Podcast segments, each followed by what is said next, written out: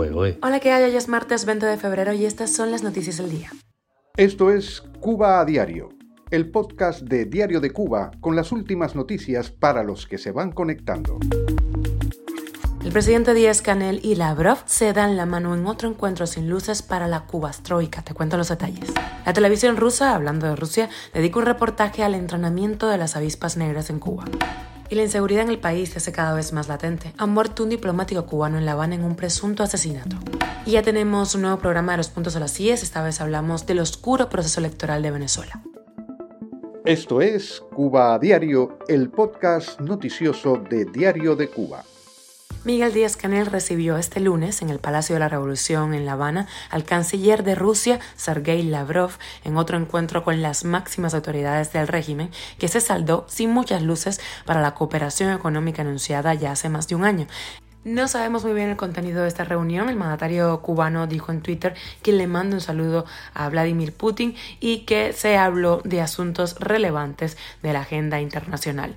La Cubastroika, una serie de transformaciones de la economía cubana que apadrinaría a Rusia, fue anunciada hace más de un año. Sin embargo, más allá de los continuos encuentros bilaterales, poco de lo prometido por Moscú se ha materializado Cuba a diario. Y hablando de las relaciones con Rusia, la televisión de ese país dedicó un reportaje a la preparación de las avispas negras de la FARC.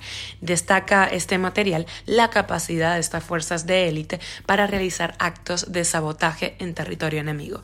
La transmisión del audiovisual coincide con la aparición de nuevas evidencias de que el reclutamiento de mercenarios por parte del ejército ruso en Cuba continuó, incluso después de que el gobierno cubano detuviera 17 personas que estaban involucradas en el reclutamiento de mercenarios para combatir en Ucrania al servicio de Rusia.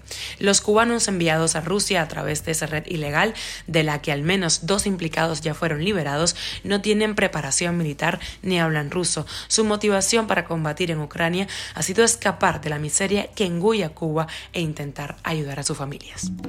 El diplomático cubano Félix Andrés León Carballo, quien formó parte del Ministerio de Relaciones Exteriores desde 1975, murió este sábado en La Habana, presuntamente víctima de un asesinato.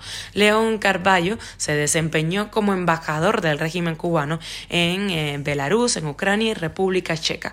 Se advierte la presencia de un sector de la población, incluidos jóvenes, que aprecian en el delito y la ilegalidad una vía fácil y rápida de obtener ganancias dio el diario oficial Gramma en un texto que despojó a la policía de toda la responsabilidad de este presunto asesinato. Cuba a diario. Y lanzamos un nuevo programa de los puntos a las IES ayer lunes y trató sobre el proceso electoral, el oscuro proceso electoral.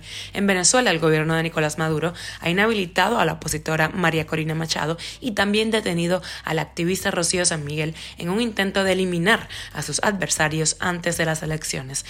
Hablamos con el activista Rafael Uzcategui y la abogada Wanda Cedeño. Nos escuchamos. Las inhabilitaciones políticas en Venezuela han sido empleadas históricamente como un medio para evitar que la oposición o la disidencia política o los percibidos como tal participen. Pero es además una afectación que se hace no solo a los liderazgos políticos de oposición o disidentes, sino también a la propia ciudadanía.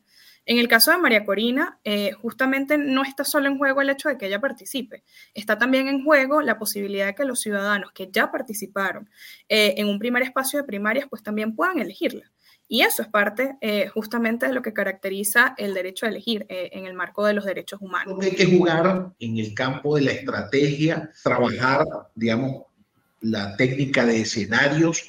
Creo que la oposición durante estos últimos años tiene la suficiente experticia acumulada como para tomar decisiones diferentes, decisiones cruciales en medio del clima hostil que, que se vive en el país, tratando de eh, introducirse por cualquier mentira, por más pequeña que sea. Y en ese sentido, pues con la acumulación de fuerzas, con la articulación de esfuerzos y de músculo interno, yo creo que se pueden abrir o se, puede, se, pueden abrir posibilidades reales, reales, bien la, la palabra, posibilidades reales para aprovechar al máximo esta oportunidad que nos abre 2024. Esto es Cuba a Diario, el podcast noticioso de Diario de Cuba, dirigido por Wendy Lascano y producido por Raiza Fernández. Muchísimas gracias por informarte con nosotros. Te recuerdo que estamos contigo de lunes a viernes en Spotify, Apple Podcast y Google Podcast, Telegram y nos puedes seguir en redes sociales.